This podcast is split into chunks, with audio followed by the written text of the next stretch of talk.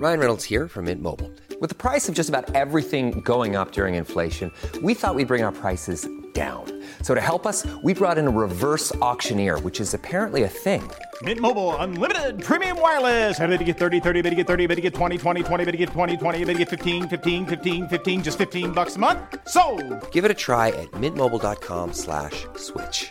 $45 upfront for three months plus taxes and fees. Promo rate for new customers for limited time. Unlimited more than 40 gigabytes per month. Slows. Full terms at mintmobile.com.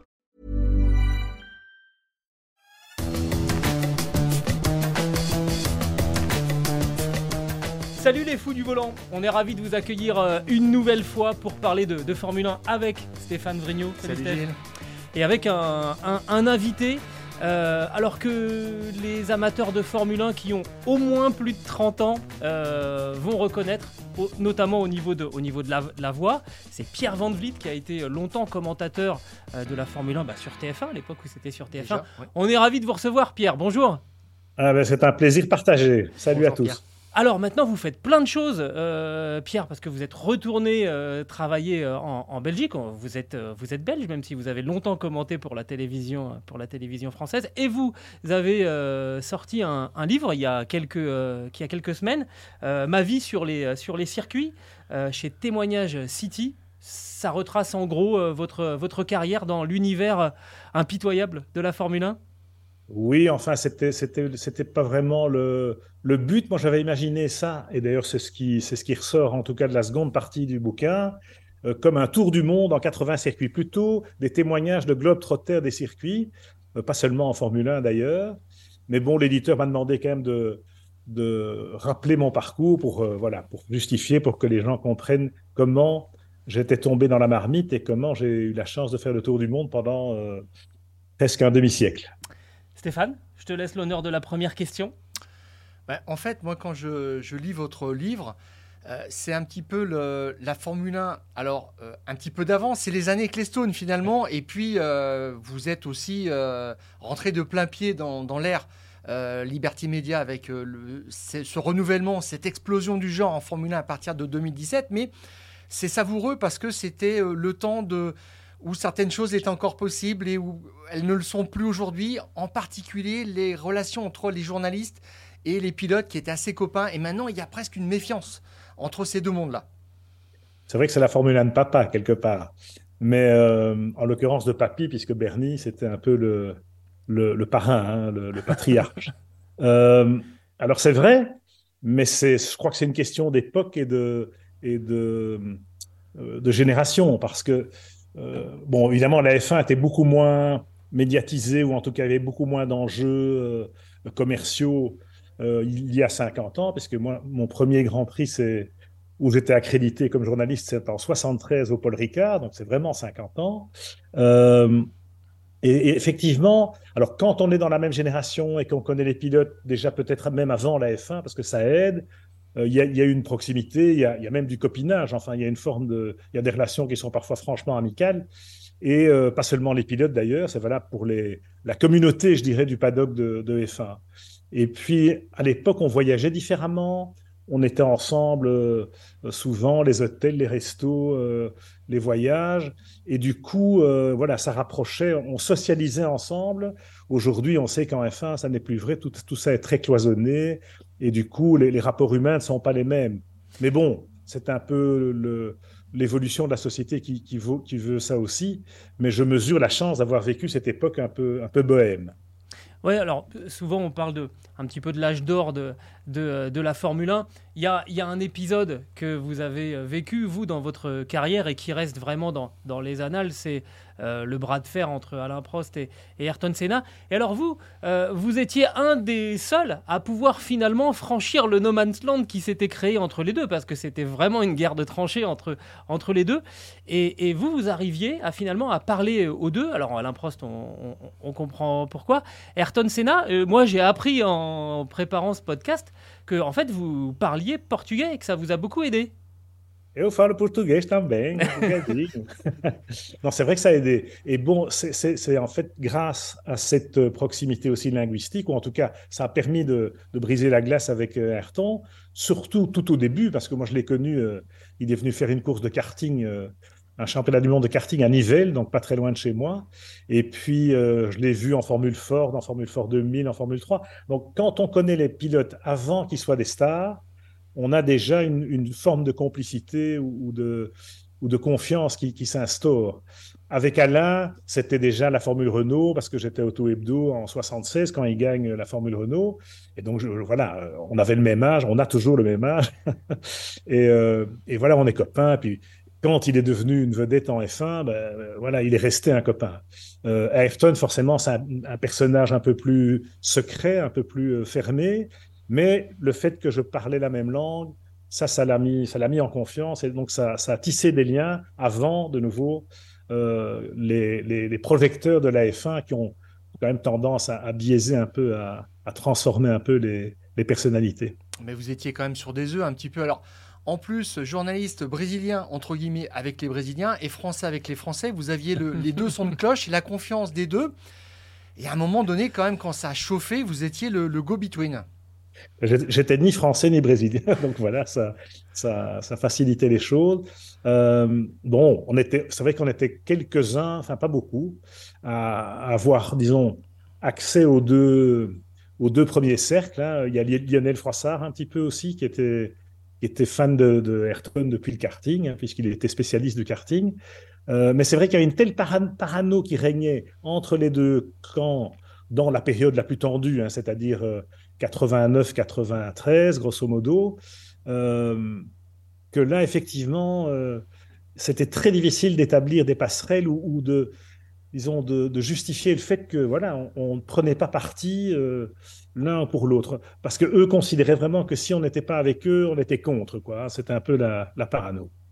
alors justement, j'en viens même, le premier épisode, hein, c'est en 84, tout de suite, c'est la première saison d'Ayrton Senna qui termine deuxième du Grand Prix de Monaco parce que Jacques X, euh, donc pilote belge, légende belge des 24 heures du Mans, a stoppé le Grand Prix avant la fin. Qui était directeur de course. Qui était directeur, de course et surtout pilote Porsche en endurance. Et là, on fait le lien tout de suite.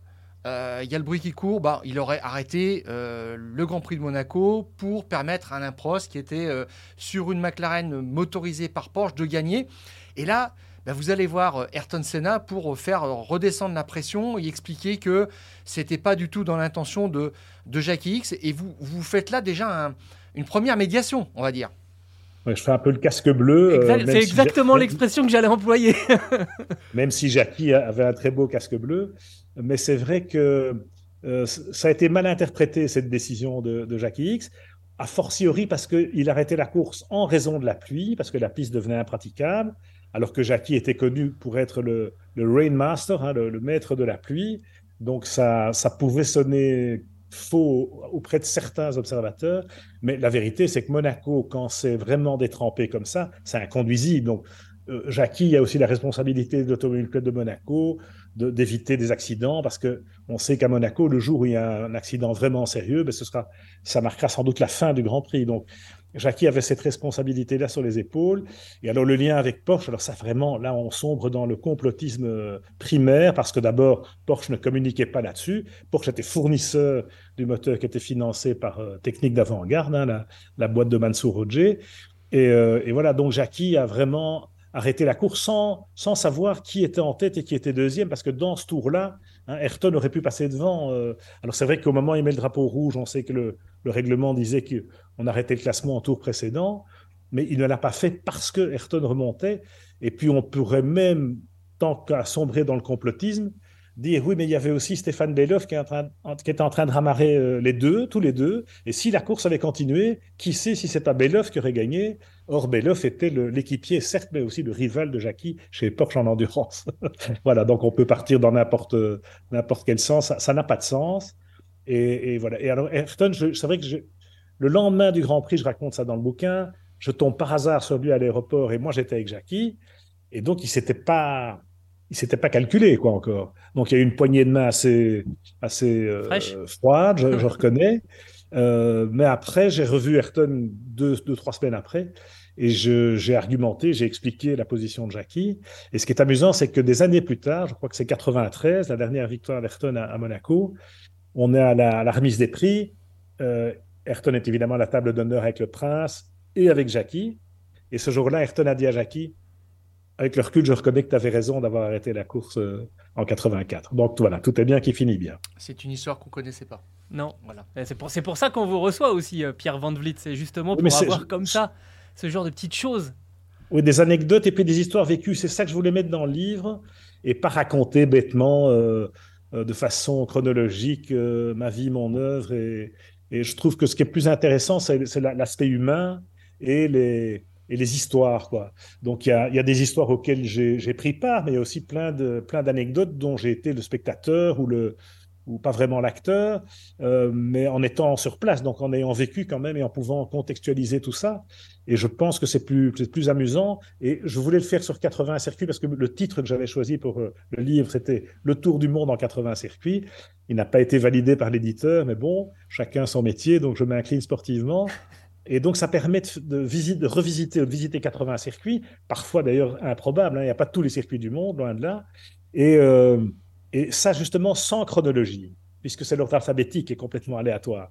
Donc, ça permet de passer d'une époque à l'autre, d'un circuit à l'autre, forcément d'un pays à l'autre, euh, d'une catégorie à l'autre. Voilà. Donc, j'espère que le livre n'est pas ennuyeux à lire, du coup, et on peut même. Euh, faire son shopping et prendre un circuit de temps en temps selon, euh, selon ses envies.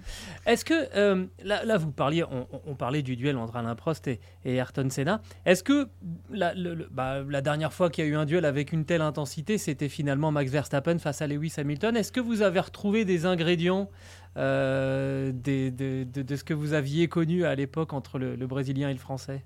Alors, la différence entre Hamilton et Verstappen, d'abord, c'est qu'ils ils sont dans des équipes différentes. Ils n'ont pas été équipiers au sein de la même équipe parce que ce qui était unique dans les annales, c'est le fait que on est Alain et Ayrton à armes égales, quoi, vraiment. Et là, il n'y avait pas de discussion possible. Alors même s'il y a eu, euh, certains disaient que Honda favorisait Ayrton, etc. Enfin bon, mais euh, voilà, ça c'est quand même unique, si ce n'est dans la période récente entre Lewis Hamilton et Nico Rosberg quand même. Il y a eu deux ou trois saisons où c'était peut-être pas aussi intense comme, comme duel que, que Prost-Senna, mais 2016 quand même, euh, euh, ça, a été, euh, ça a été tendu entre eux. Et pour Nico, ça a été tellement, tellement épuisant nerveusement et mentalement qu'il a, il a préféré jeter l'éponge après. Donc voilà, chaque cas est singulier. Hamilton, Verstappen, c'est pas la même équipe, même si Ayrton et Alain n'ont pas été toujours dans la même équipe non plus mais aussi, c'est pas la même génération. Hein, il y a vraiment un gap de génération. Donc, euh, c'est pas vraiment comparable, je pense. À la première étincelle, c'était Imola 89, refus d'une consigne, euh, Ayrton Senna qui double finalement euh, Prost au premier virage, et là tout s'enclenche et euh, c'est le début de la guerre. Et là, vous, vous vivez ça entre les deux, et vous allez voir l'un et l'autre pour essayer d'apaiser les, les, tensions. Oui, enfin, j'étais pas vraiment casque bleu à ce moment-là, mais c'est vrai que en fait, c'était le championnat du monde de la mauvaise foi. Parce qu'ils euh, avaient donc convenu, ils avaient un, deal entre eux, parce qu'ils étaient tellement dominants par rapport à la concurrence, de ne pas prendre de risques dans le premier tour. Et celui qui, euh, qui partait en tête, virait en tête au premier virage et, finissait le premier tour en tête. Après, il pouvait vraiment rentrer en compétition. Et donc, à Imola, ce jour-là, bon, ben, c'est euh, Alain qui part, qui part en tête premier tour se passe. Bon, la course est arrêtée au, drapeau rouge, où il y, a, il y a un drapeau rouge, je crois, si je me trompe Sur l'accident de Berger. Voilà, l'accident de Berger, évidemment, à Tamburello. Euh, et donc, ils reviennent sur la grille et on repart. Mais c'était l'accident de Gerhardt, c'est au troisième tour, quelque chose comme ça. Donc, on repart pour le quatrième tour. Et là, là quand je vous parle de mauvaise foi, c'est Ayrton. Après, il dit, mais le deal, ça marchait pour le premier tour, pas pour le quatrième. donc, vous imaginez qu'Alain avait des boules. Il a fallu que Ron Dennis intervienne. Hein, ils se sont retrouvés parler à, à Pembrey à une séance d'essai la semaine euh, suivante ou quelques jours après. Et c'est Joe Ramirez qui faisait le, pompier entre les deux. Et Ron a dû venir jusque, jusque ce petit circuit au fin fond du Pays de Galles. Il a dû se déplacer pour euh, arrondir les angles. Et ça n'a pas vraiment marché, comme chacun sait. Euh, mais parce que la presse, justement, joue un rôle aussi parfois de, de pompier pyromane, hein, parce qu'effectivement, euh, ça, mettait parfois de l'huile sur le feu. Euh, par exemple, après euh, l'incident de Pembrey où Ayrton avait été contraint de s'excuser et il avait vraiment les, vraiment les, les boules, il y avait de l'émotion, il y avait de la, tension. Et Alain a raconté ça alors qu'ils avaient convenu de n'en parler à personne. Et Alain a raconté ça à notre ami Johnny Reeves de l'équipe, qui en a fait un papier tout à fait, tout à fait digne hein, et, décent. Mais Ayrton l'a très mal pris.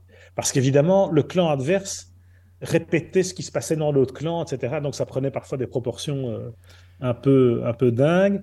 Et, Ayrton avait fait le, le, blacklister tous les journalistes français. Donc hein, il ne voulait pas, pas leur en parler. donc moi, j'ai mis plusieurs semaines pour le convaincre quand même de, de, me donner sa version et de et d'expliquer, de, voilà, de, qu'on puisse comprendre exactement son point de vue.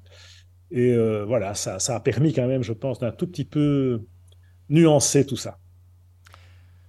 À l'époque aussi, euh, vous mettez le pied à l'étrier, enfin vous permettez à, à Thierry Boutsen d'entrer en Formule 1 en l'aidant, en lui filant des coups de main, en trouvant quelques sponsors. Là aussi, ça, c'est une époque révolue. Et on se demandait avec Gilles, mais euh, c'était euh, l'époque bénie aussi des, des jeunes espoirs belges qui ont fait carrière après. Et on, a l'impression qu'il il y en a moins aujourd'hui. pourquoi, selon vous, on a moins de, Bertrand Gachot, de gens comme ça, qui sont capables de, bah, de, gagner les 24 heures du Mans? Bien sûr. Alors bon, Bertrand Bertrand, il n'est pas vraiment belge. C'est le seul Français qui parle avec l'accent belge, je vous l'accorde. c'est pour être bien vu. c'est vrai, vrai, que j'ai accompagné euh, euh, Thierry et Bertrand dans leur, dans leur parcours et quelques autres. Hein. Euh, et à l'époque, c'est vrai aussi qu'on pouvait fédérer des, des, énergies et des, et, des partenaires pour, pour les aider parce qu'on ne parlait pas non plus de, millions et de millions de, de dollars comme aujourd'hui.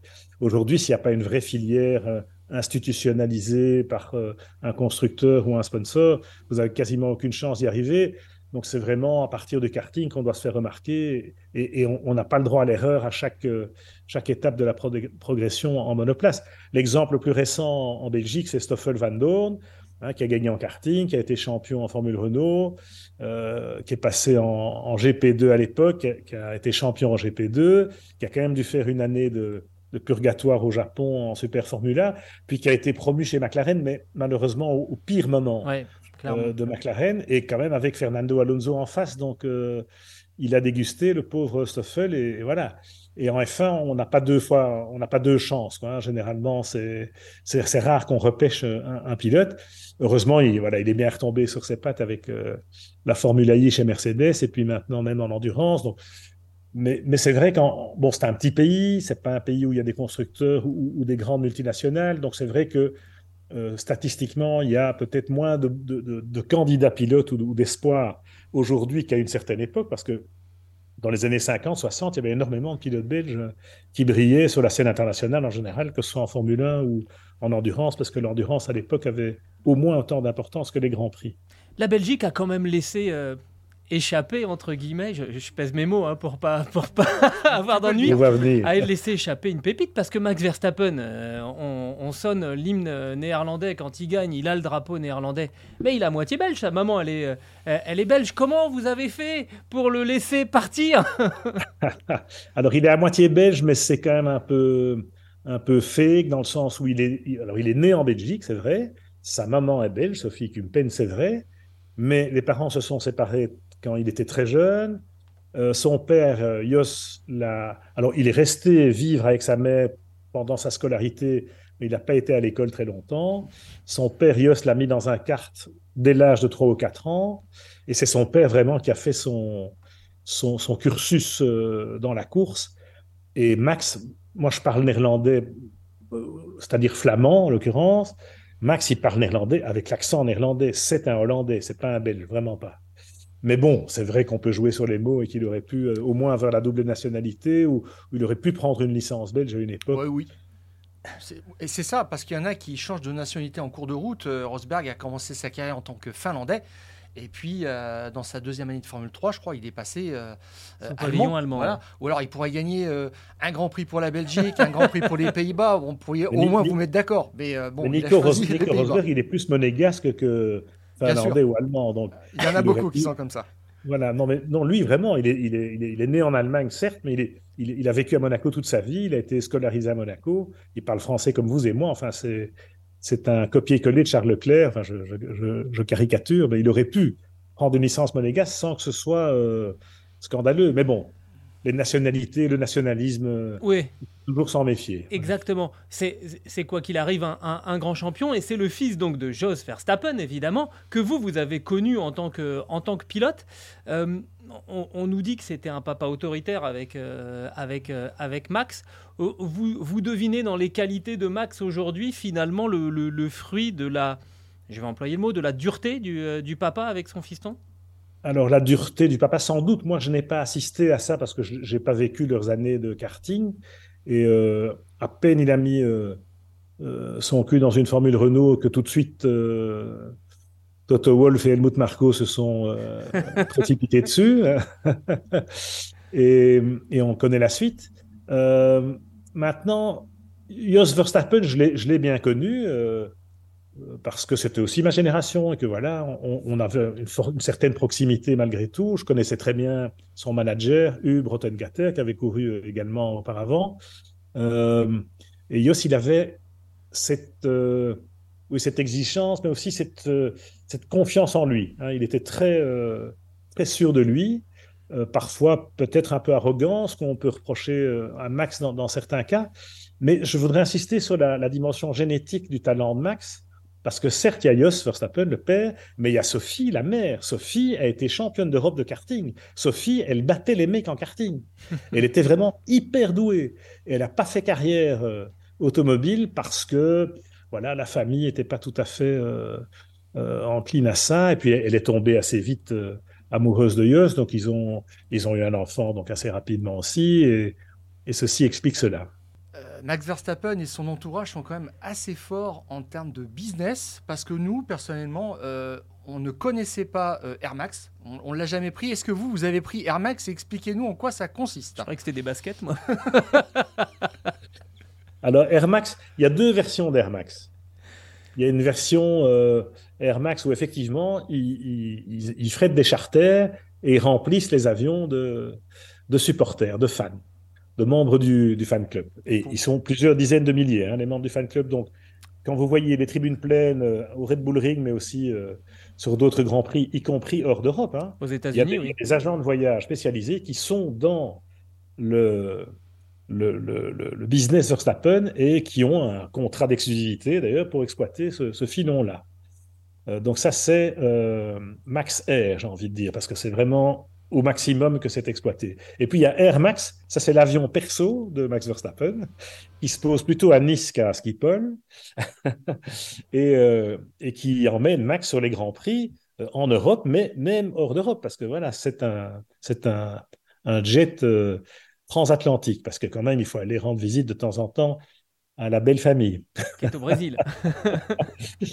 et donc dans Air Max, donc il y, y, a plein de pilotes qui résident à Monaco et qui euh, prennent l'avion avec Max pour aller sur les Grands Prix parce que c'est quand même très pratique. Alors bon, ça dépend évidemment des affinités des uns et des autres. Hein. Je prétends pas que Charles Leclerc prend Air Max euh, toutes les semaines, mais il y, en a, il y en a plusieurs qui le font. Il y en a 7, 8, moi, j'ai vécu ça à une autre époque avec euh, Airlines, comme on appelait ça entre nous, et où Thierry embarquait la moitié du paddock euh, dans, son, dans son, son jet. Et donc, une, une, anecdote que je raconte, que je vous livre rapidement dans le bouquin, c'est le Grand Prix de France à Magny-Cours en 91, je crois, où il y avait la grève des chauffeurs routiers donc, euh, qui bloquaient les, les, autoroutes, etc. Donc, tout le monde voulait y aller en avion. Et donc, on débordait dans l'avion. Je crois qu'on était 10 ou 11 dans un avion qui officiellement était à 10. Donc, euh, moi, je devais être passager clandestin assis sur les chiottes. Et, euh, il y avait donc la moitié du paddock dans l'avion. Et je me souviens en vol que Ricardo, pas très, à un moment, dit à Thierry Thierry, fais pas le con, hein, plante pas le zinc, sinon Mansell est champion du monde. Il y avait même Ayrton Senna dans l'avion, c'est pour ça que je, que, je, je, vous le, signale. Et Ricardo était l'équipier de Mansell, évidemment. On, aimerait bien connaître les passagers euh, emportés à l'aller par, euh, par Air Max sur, sur un Grand Prix parce qu'il y en a peut-être qui se euh, qui loupent l'avion au retour, oui, qui sont mal comportés tout à fait. Mais c'est vrai que certaines fois, certaines fois, on n'a pas les mêmes à l'aller et au retour. C'est sûr, euh, sûr, Je me, bah, souviens Magnicourt, je me souviens Magnicourt 92, je crois. Il y a une altercation entre Senna et Schumacher à l'épingle, à Adélaïde, etc. Schumacher le sort tout de suite au départ. Voilà. Et euh, donc Senna est furieux, il part, il part sans nous, enfin il, il trouve un autre plan. Et, euh, et Michael vient nous voir en disant Est-ce que je peux rentrer avec vous à Monaco? Et donc on a, on a eu Michael et Corina dans l'avion du retour alors qu'on avait Ayrton euh, à l'aller. Bah ça, ça n'arrive plus aujourd'hui. Non, effectivement, effectivement. Et puis alors, euh, bon, Max Verstappen, c'est c'est quelqu'un qui utilise à fond là, le, le système, on va dire, il en fait partie, il est, il- il est même un élément moteur, on va dire, mais il s'est quand même préoccupé de l'évolution de, des rythmes en Formule 1. Il dit il y a beaucoup de courses. On alourdit les euh, formats avec des courses sprint comme ce week-end euh, Mhm. à Spa, et je commence à en avoir gentiment marre. Euh, il dit pas ça comme ça, mais c'est pour un petit peu résumer. J'ai un contrat jusqu'en 2028, mais je sais même pas si j'irai jusqu'au bout. Mais il y a quelques jours, il a fait une confidence en disant mais quel euh, pilote euh, ne rêve pas de piloter pour euh, Ferrari? Alors ça c'est une réflexion un petit peu ouverte, mais il ajoute quand même j'aimerais aussi disputer les 24 heures du Mans. Alors là on sait que maintenant c'est possible d'avoir un package théoriquement F1 24 heures du Mans assez attractif chez, chez Ferrari. Est-ce que vous le sentez capable de tout planter chez, chez Red Bull pour aller chez Ferrari, sachant que son entourage, Raymond Vermeulen, son père euh, euh, Jos Verstappen ont déjà dit qu'il n'était pas Mercedes compatible. Est-ce qu'il serait euh, Ferrari compatible Alors franchement, moi j'y crois pas du tout, même si l'attraction de Ferrari, elle est, elle est fatale dans, tous les, dans, tous les, dans toutes les époques. Euh, et donc, euh, quand, si l'occasion se présente un jour et que les, plannings, les, les- planètes s'alignent, pardon, euh, évidemment, euh, euh, on se souvient de Michael Schumacher, c'est un bon exemple. Avec Benetton, il gagnait, il aurait pu continuer à gagner avec Benetton, ou il, est, euh, McLaren, Mercedes, tu faisais un pont d'or, il aurait été champion du monde avec McLaren et Mercedes. Mais le fait d'aller chez Ferrari et de faire gagner Ferrari alors que Ferrari ne gagnait plus depuis un certain temps, de montrer sa valeur ajoutée en rouge, voilà, c'est ce que Max pourrait prétendre aujourd'hui, puisque euh, chez Ferrari, ils n'y arrivent pas vraiment, même si Max est bien placé pour savoir que Charles est aussi capable que lui euh, de gagner, puisqu'ils se sont quand même croisés le fer assez souvent, euh, pas seulement en F1. Euh, maintenant, le, fantasme de se dire on peut faire la F1 et, l'endurance en même temps, sous prétexte que Ferrari est présent sur les deux fronts, moi, je j'achète pas ça du tout. C'est juste pas possible par rapport, justement, Max le souligne, par rapport au, à la- à l'agenda surchargé euh, des pilotes, parce qu'il n'y a pas que. Y y a déjà- il va y avoir 24 Grands Prix, donc c'est quand même très lourd. Et sur les 24 Grands Prix, il y a quand même euh, les deux tiers qui sont hors d'Europe, donc c'est quand même des longs, euh, des longs voyages, des périodes d'adaptation, etc., etc. Il y a énormément d'argent, énormément de moyens qui déferlent sur la F1. Ça veut dire quand même pour les pilotes des journées de promotion, de la pub. Enfin, je veux dire, ils il, il se, il se, il se prélassent pas entre les grands prix, même s'il y a moins d'essais privés qu'à une époque. Mais enfin, ils sont quand même euh, au four et au moulin. euh, et quand on a des, grands prix qui s'enchaînent semaine après semaine, je veux dire, ils n'ont vraiment pas le temps de souffler. Euh, et puis, il y a aussi toute la préparation physique et la préparation technique, le fait d'aller quand même ré- régulièrement à l'usine, valider sur le simulateur, etc. Même si ils ont des pilotes de développement pour ça, mais ils y vont quand même eux-mêmes, euh, souvent en amont de chaque Grand Prix pour, euh, pour préparer le Grand Prix suivant. Donc, voilà, vouloir faire l'endurance en parallèle, c'est juste pas possible. C'est juste euh, physiquement pas possible. Alors évidemment, c'est tentant. hein, Il y a un côté chevaleresque, hein, c'est romantique presque. On pourrait- Exactement, c'est le mot que j'allais chez employer. Alpine. Chez Alpine aussi, on pourrait imaginer. hein, la F1 et l'endurance, c'est Michel Vaillant, quoi, en bleu à ce moment-là. mais, mais bon, voilà, ça c'était vrai dans les BD, mais ça n'est plus vrai aujourd'hui, c'est plus possible. Alors on peut, on peut le, le regretter, euh, sans doute, euh, mais quand même le, le- le- le fait que la F1 explose euh, avec le phénomène Netflix et avec la- la- l'approche américaine quand même du, du développement de- du business, hein, on n'a encore rien vu. hein. Attendez Las Vegas, vous n'allez pas être, pas être déçus. Et C'est ce un, un spécialiste de l'IndyCar qui nous dit ça. hein. Absolument, absolument. Et à côté de ça, l'endurance atteint une nouvelle apogée aussi, comme on n'en a plus vu depuis des décennies, hein, avec une dizaine, une douzaine de constructeurs. euh, euh, donc l'un n'empêche pas l'autre. Parce qu'il y a une époque quand même où euh, Bernie et Max Mosley, Bernie Ecclestone, Max Mosley, avaient tendance à savonner la planche des autres catégories pour ne pas faire de l'ombre à la F1 et pour attirer à soi euh, non seulement euh, tous les constructeurs, mais donc tout l'argent, tout, tout, tout, toutes les télés, etc. etc. Aujourd'hui, on constate que le sport automobile peut avoir plusieurs vitrines et c'est tant mieux. On va reparler euh, d'une époque aussi euh, bah, pas si lointaine que ça, euh, mais c'était une époque où, où Ferrari dominait. Et je, je, voudrais revenir sur le Grand Prix d'Autriche 2002. C'est Rubens Barrichello qui, qui est en tête, qui se dirige vers, vers la victoire, devant Michael Schumacher. Et la Scuderia Ferrari, Jean Todt, le patron de la, Scuderia, décide finalement de, bah, de, de, dire à Rubens Barrichello de laisser passer Michael Schumacher. C'est euh, un incident qui a laissé beaucoup de, beaucoup de traces. On va parler de votre cas personnel, évidemment, Pierre, euh, mais c'est un des exemples euh, où il y a eu vraiment dans une réaction épidermique du, du public. Et l'histoire dit même qu'en salle de presse, pour la, la, conférence de presse après, les journalistes ont sifflé les pilotes à leur arrivée à la, à la, à la salle de presse, ce que moi, personnellement, j'ai jamais vécu. Alors, j'ai pas fait autant de Grands Prix que, que, que vous. ça a été un moment vraiment particulier, spécial, euh, moche Oui, ça a, été, ça a été, pour moi, ça a été un peu un point de bascule, mais pour, pour d'autres raisons. Euh, mais ça, ça, a été choquant. Et donc, le public, euh, parce que, choquant parce que Rubens a fait la pole, Rubens a dominé tout le Grand Prix. Euh, et vraiment devoir laisser la victoire alors que Michael a une, large d'avance au championnat, que Ferrari a encore plus d'avance au championnat constructeur, euh, vraiment c'était un peu du, du, vol à main armée. Euh, je parle moralement hein, en, en, termes d'éthique sportive. Alors bon, c'est clair qu'on s'en éloigne de nos jours et que c'est devenu euh, voilà plus de la réelle politique.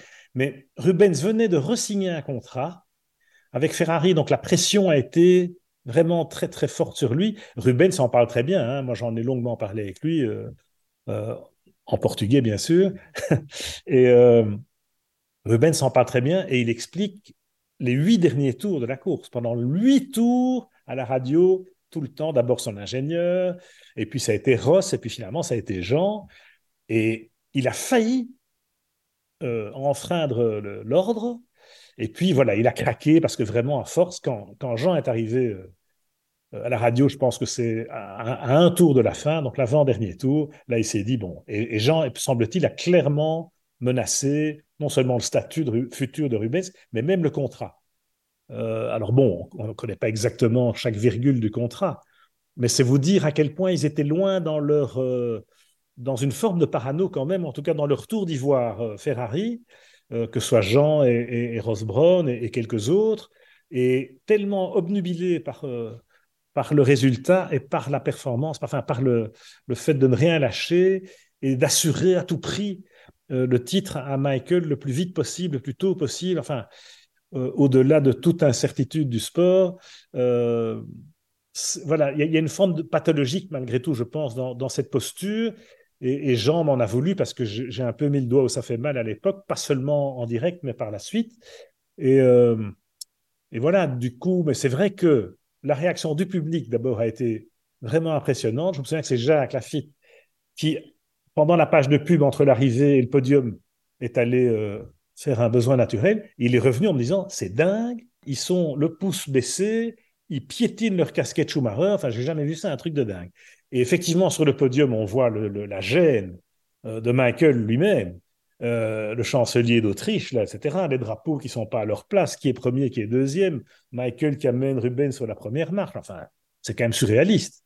Et en salle de presse, absolument, j'ai été témoin de ça, ils arrivent sous les huées, les huées de 300 journalistes. C'est du jamais vu. Et alors, il, il, il, se dit que cet incident euh, ben, vous a valu votre place euh, de, de, commentateur de, de, de, la Formule 1. Est-ce que c'est vrai ça euh, ou pas? Il y a alors, prescription ou pas? Alors, c est, c est, on peut considérer que c'est en partie vrai, mais je l'explique en long et en large dans, dans le livre parce qu'on me pose tout le temps la question eh oui. hein, depuis 20 ans. La vérité quand même, c'est que TF1 a été exemplaire dans, dans la défense, de, pas seulement de moi, de Jacques aussi, parce que Jacques Lafitte était autant visé par, euh, par Jean Todt que, que moi. Euh, et comme on n'avait pas commis de faute professionnelle, parce qu'il suffisait, d'écouter ce qui se passait dans les cabines voisines ou de lire l'équipe le lundi ou Auto Hebdo le jeudi, etc., il y avait unanimité sur, le, sur la question, sur le sujet. mais bon, Jean nous a pris en grippe. Alors, il y avait déjà un peu de. On, bon, j'avais pas tendance à, cirer les pompes de, Jean parce que c'est pas mon style. Entre Jacques et Jean, il y avait un, petit passif qui remontait à, des années auparavant. Bon, rien de grave, hein, mais euh, ça a joué un rôle forcément dans le, dans le fait que Jean n'a pas lâché son os et il a mis une pression intense. Donc, on n'avait plus accès à Ferrari, on ne pouvait plus interviewer les, les, pilotes Ferrari ou les représentants de Ferrari. Euh, on était euh, blacklisté chez eux. Quoi. alors, Étienne Moujotte, par exemple, qui était le patron de TF1, à un moment, il m'a convoqué en disant Bon, écoutez, Van Vliet, débrouillez-vous, mais vous fâchez pas. On a un directeur sportif français chez Ferrari, il n'y a plus de pilotes français, il n'y a plus d'écrits français. Débrouillez-vous pour faire la paix et, voilà, et, pour, euh, et pour que les choses rentrent dans l'ordre. Alors, on a fait, on a fait ce qu'on pouvait. Moi, je, je me suis excusé euh, plus ou moins euh, personnellement, directement ou, publiquement pour, pour atténuer le, le, côté un peu, peut-être un peu euh, agressif de ma remarque. Hein. J'avais dit euh, hein, que il y a des moments où on est honteux d'être français. Euh, on a même honte peut-être que le directeur sportif de la Scuderia soit français dans ces moments-là. C'était voilà. rude, hein, mais c'était à la hauteur de la. Voilà. Oui, mais vu que moi je suis pas français, voilà, c'était, ça pouvait être un peu, un peu mal interprété. Bref, j'ai fait ce qu'il fallait, j'ai mis de l'eau dans mon vin, mais bon, Jean n'a rien voulu entendre. Et honnêtement, la, tension, la pression, l'ambiance était plombée. Enfin, c'était, c'était pas agréable. Moi, ça faisait 30 euh, ans que je faisais les Grands Prix. Ça faisait 15 ans que je le faisais sur TF1. Et honnêtement, ça faisait quelques mois ou, un an ou deux peut-être déjà que arriver sur le, circuit le jeudi en sachant déjà qui va être premier et deuxième, c'est moins motivant comme quand on est journaliste, vous savez ça. Et donc voilà, rester enthousiaste ou rester euh, capable de, de, maintenir l'intérêt auprès du téléspectateur alors que la course est relativement pliée euh, euh, avant qu'elle ne commence. voilà, je commençais à être un peu lassé de ça. Alors je dis pas que j'avais fait le tour parce que c'est prétentieux, mais il se fait aussi que dans ma vie personnelle, certaines choses se sont passées à ce moment-là, comme souvent dans la vie. Hein.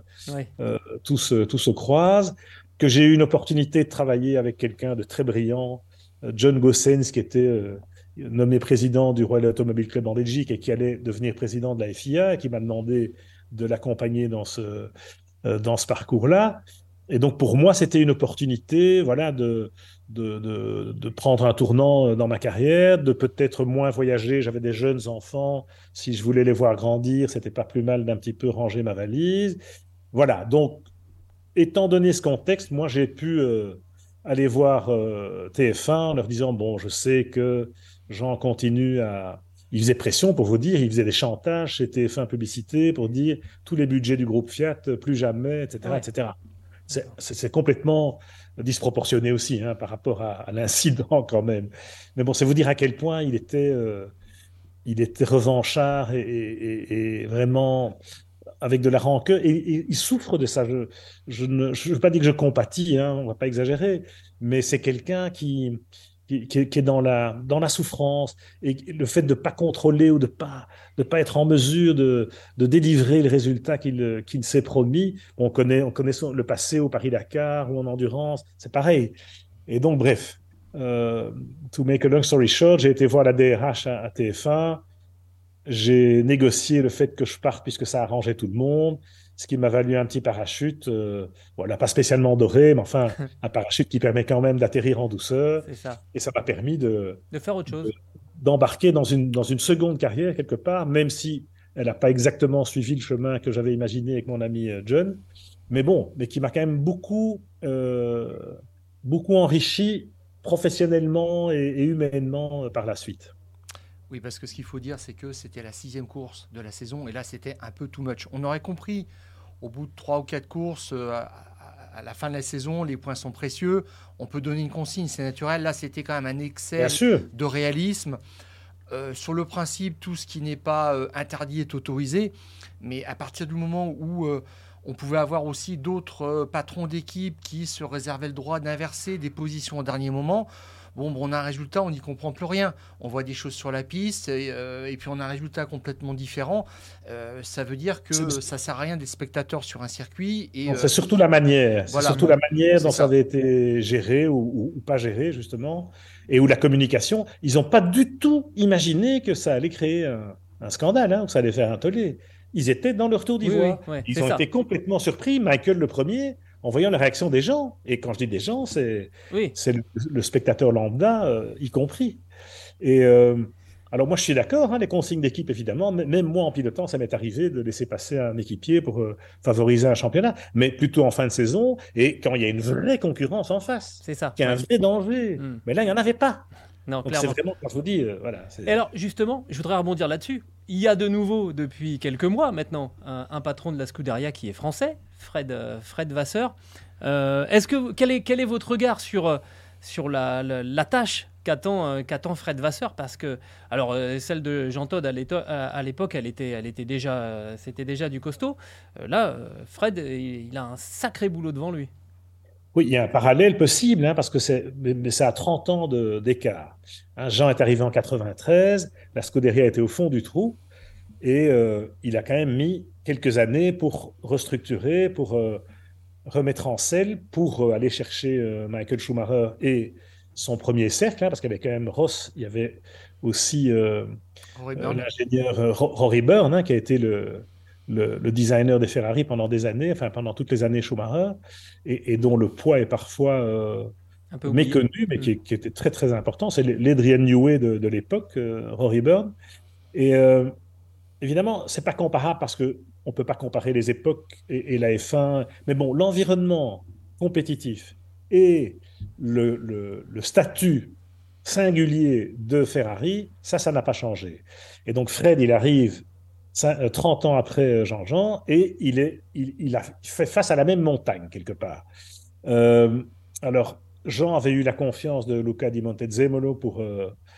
il, a vraiment, il vraiment une carte blanche. Il a failli lâcher prise une ou deux fois, hein, parce que je peux vous dire qu'en 96, 97, ça a été très, très tendu à certains moments, et la presse italienne se déchaînait, enfin bon. Donc Fred Vasseur, heureusement, il est fait je ne vais pas dire du même bois que Jean Todt parce qu'il est, euh, plus, serein, je pense. Euh, mais il a autant de compétences et autant de, volonté. C'est un compétiteur, c'est un racer, comme on dit. Et, il a son expérience qui est quand même considérable, même si c'est pas uniquement en F1, mais c'était le cas de Jean également. Euh, et donc Fred, il faut lui laisser le temps, simplement, comme on a laissé le temps à Jean. Euh, et je pense que si on laisse le temps à Fred, il va y arriver. Mais bon, moi j'ai beaucoup d'admiration et, d'amitié pour Mattia Binotto, qui était quand même pas loin d'y arriver. Quoi. Bon, euh, alors on va dire, euh, la voiture de cette année-ci, c'est le résultat de, l'équipe mise en place par Binotto auparavant. Bon, c'est en partie vrai. Mais Binotto avait quand même beaucoup de, de, qualités pour, pour faire de Ferrari, voilà, pour rendre un Ferrari euh, voilà, ces heures de gloire. Il n'y est pas parvenu et c'est quand même très pénible. Je trouve que la, la, manière dont il a été écarté n'a pas été des plus élégantes. Mais bon, on n'est pas non plus euh, au pays des bisounours. Exactement. On parlait du Grand Prix d'Autriche euh, au calendrier ce week-end. Hmm. On va revoir Laurent Jarmy. Qu'est-ce que ça vous fait comme impression, sachant qu'on arrive un an après quand même des débordements qui avaient été assez inquiétants en termes de comportement du côté des euh, supporters néerlandais qui remplissent euh, des tribunes entières. entières. On sait pourquoi c'est Max qui les fait venir et qui organise tout. Donc tout est euh, vraiment scénarisé au Red Bull Ring. Est-ce que vous les avez sentis un petit peu plus apaisés? Max Verstappen, Red Bull, c'est une écurie qui est souvent en termes de communication dans la transgression, on repousse les limites. Et là, ils avaient ils avaient franchement euh, euh, dépassé les bornes, on va dire. Euh, des insultes, des comportements, des rires dans les tribunes quand Hamilton et, Russell sortent le, vendredi, c'était absolument lamentable et d'autres choses encore plus graves dans, les tribunes. Est-ce que vous sentez maintenant que ce phénomène aussi, qui est impressionnant, est en train de se réguler? Espérons-le, espérons-le, parce que c'est vrai que le clan Verstappen, c'est vraiment un clan et c'est du business, hein, il ne faut pas se leurrer. Les Hollandais, nous on dit ce sont des zakenman, c'est-à-dire des hommes d'affaires, voilà, ce sont des commerçants. Et le clan Verstappen, c'est-à-dire Raymond Vermeulen et, son entourage, font beaucoup d'argent avec, avec Max. C'est de bonne guerre. Hein mais il y a énormément de produits dérivés, énormément d'intérêts euh, financiers et commerciaux en jeu. Et cette communauté euh, des supporters euh, néerlandais, évidemment, elle est partie prenante. Mais c'est vrai, ils sont très chauvins, les, Hollandais.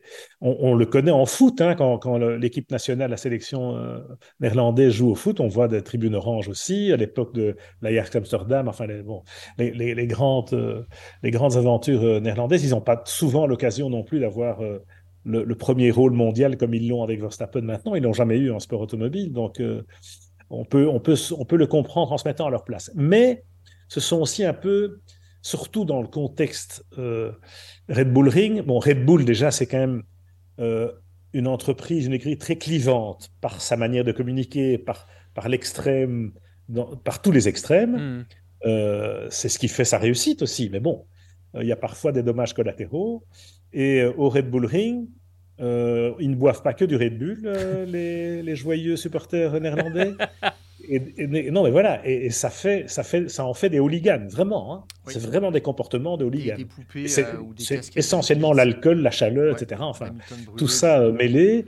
Et, l'esprit de, foule, hein, le phénomène de masse, c'est pour ça que quand je vous parlais de, nationalité, de nation, attention, parce qu'il n'y a rien de pire en réalité. Oui, oui, on est bien d'accord. Et dans le sport, malheureusement, souvent, euh, hein, c'est derrière le drapeau qu'on se, qu'on se, qu'on se réunit et c'est pas, pas toujours une bonne idée. Euh, alors bon, euh, espérons que les leçons du, du Grand Prix d'Autriche de l'an dernier soient tirées et par les organisateurs par les, les, systèmes de surveillance, mais aussi en interne chez Red Bull et, chez Verstappen. Quoi. Ça part de là. il y avait eu des débordements aussi un petit peu à, à Zandvoort, des, des idioties, on, va dire. C'était moins grave quand même, mais on... sentait que ça commence à poser problème. Ils se sont un peu calmés, euh, tant mieux.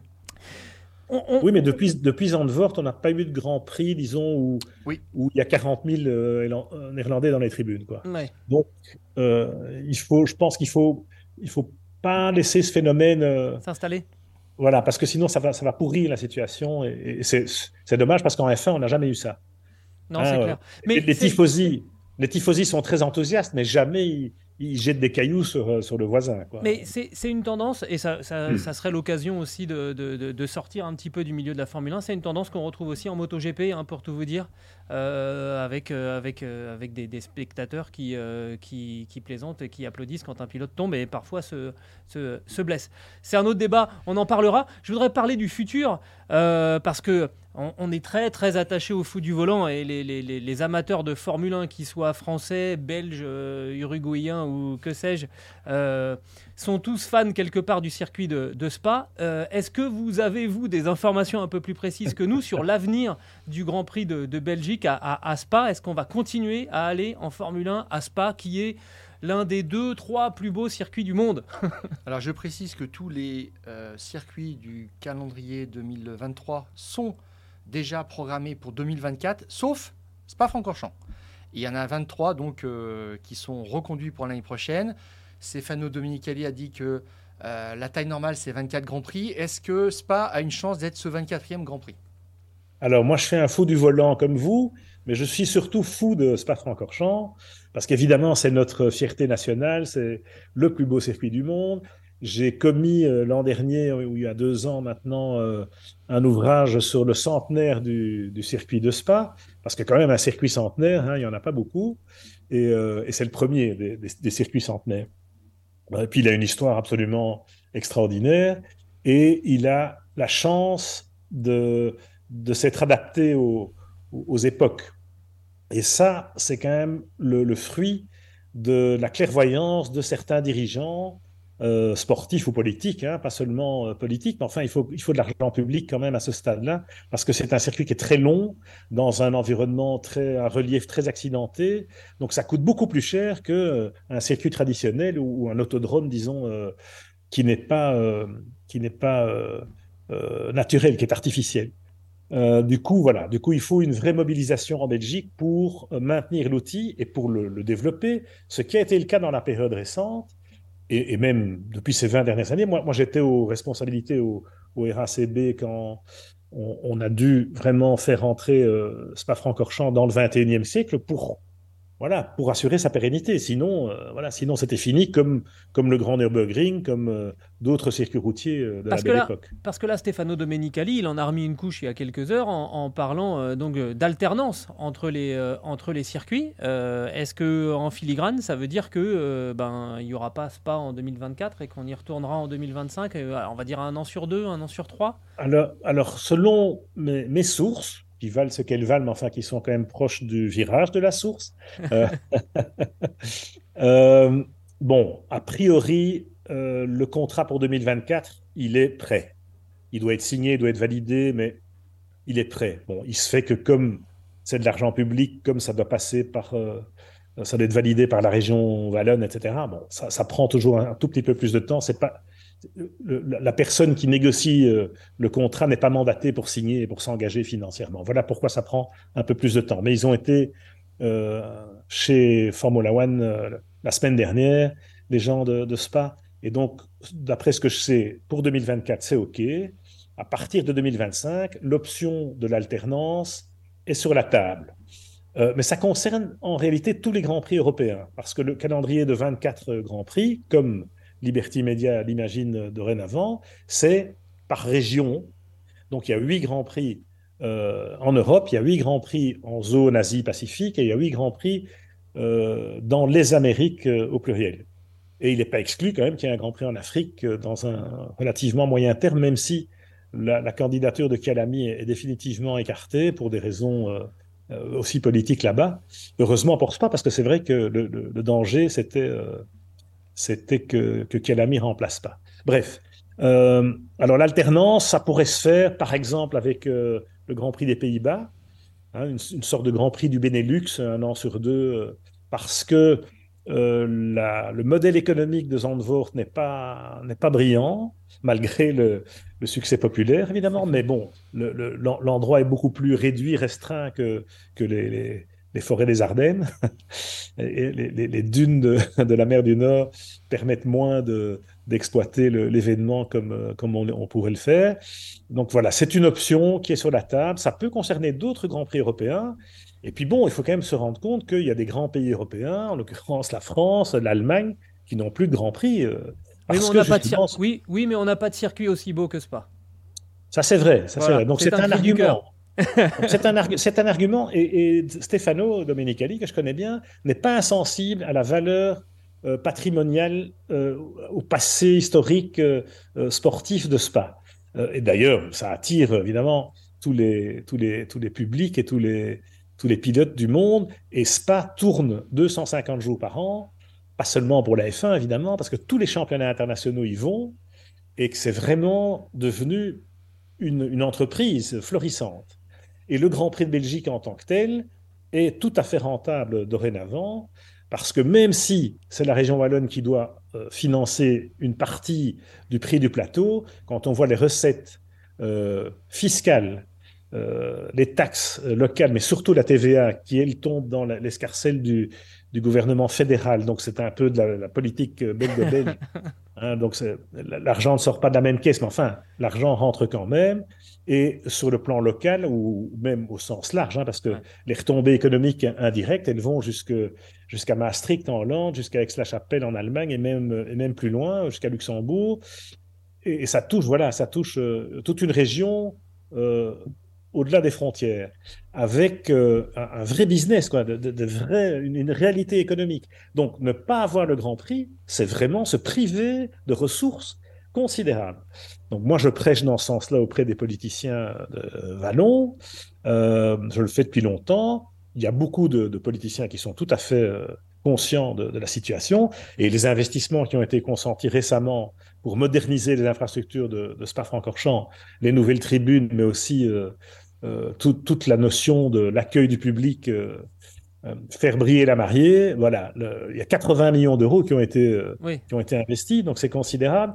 Donc je ne peux pas imaginer une saison de Formule 1 sans Spa-Francorchamps. Mais voilà, ce sera peut-être un an sur deux dans le pire des cas.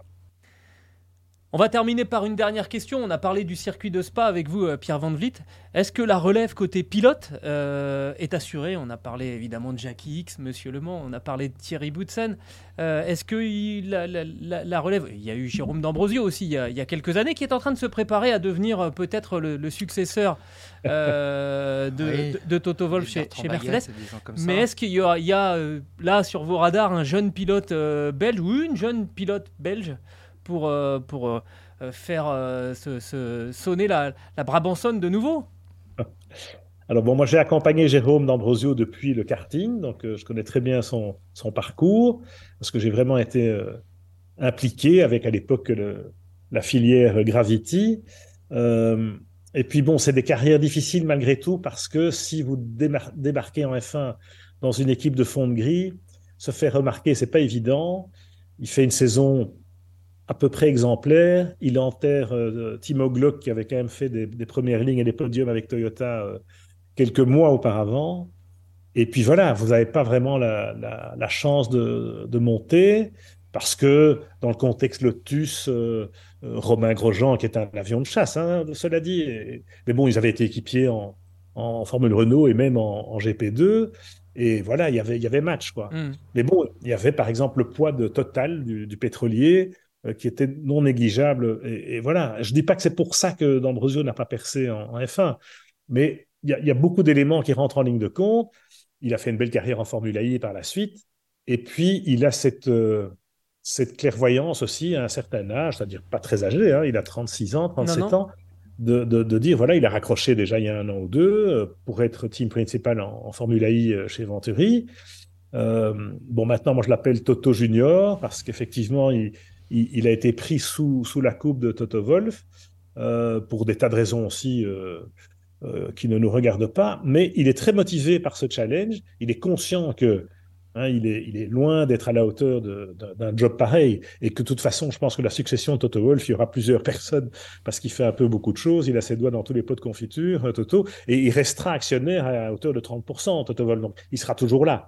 Mais de nouveau, le calendrier des 24 Grands Prix est, et, les contraintes des déplacements permanents, il y a un moment où des gens comme Toto Wolff, ils sont même plus utiles ou plus efficaces euh, en n'étant pas sur le terrain en permanence. Et pour ça, ils ont besoin de, lieutenants euh, qui puissent être des relais euh, compétents à leur place. Et, Jérôme pourrait être l'un d'eux. Et alors, pour revenir au pilote belge, pardon, voilà. je n'ai pas vraiment répondu à la question.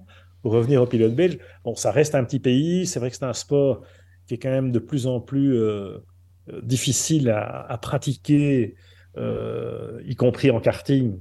voilà, donc on a des jeunes pilotes, mais on n'a pas de pépites. Moi, je, n'ai pas, voilà, dans, mon radar, entre guillemets, je ne vois pas arriver le, futur, même un, même un Stoffel Van Der ou un Jérôme D'Ambrosio, j'en vois pas. en l'occurrence en karting ou, en F4, hein, puisque c'est à cet échelon-là qu'on peut éventuellement encore les repérer, même si. Euh, voilà. Alors bon, on a la chance en Belgique quand même d'avoir des très bons pilotes dans beaucoup de catégories différentes, euh, y compris euh, Thierry Neuville en rallye. Enfin bon, donc je veux dire, pour un petit pays, c'est quand même pas mal. Il y a quand même une, une, une, culture du sport automobile. Et donc je ne doute pas qu'on aura dans, dans l'avenir sans doute encore un pilote en F1. Mais regardez, en France, vous avez des années de, de, de disette ou de traversée du désert où il n'y avait aucun pilote français hein, pendant une dizaine d'années. Donc voilà, alors que la taille du pays et, les moyens du pays sont, sont pas vraiment comparables. Donc voilà, il faut, il n'y a, pas de règle, c'est un, c'est un cycle, mais qui n'est pas, voilà, qui n'est pas régulé, qui n'est pas, c'est pas une science exacte. Et donc il faut attendre le bon moment, et voilà. Eh ben merci beaucoup, Pierre Van Vliet.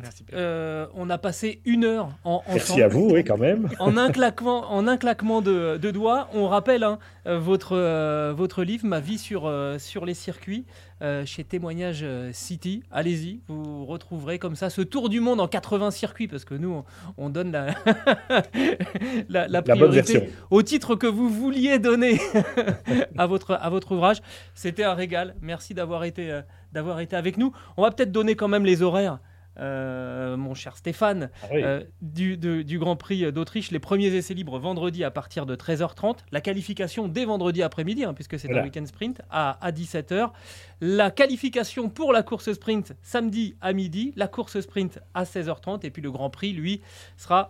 euh, le départ sera donné à 15h ce dimanche. Encore une fois, Nous- merci, Pierre. Nous, on sera encore sur le, sur le front ce soir à Mid-Ohio, mon cher euh, Gilles, hein, parce Eh qu'il y a de l'IndyCar aussi ce week-end. parce que l'IndyCar se, euh, se, se- se poursuit euh, évidemment. Ça aussi, euh, circuit à l'ancienne, hein, Mid-Ohio euh, d'ailleurs. Oui. Et, et moi, je commande toujours l'IndyCar. C'est un plaisir.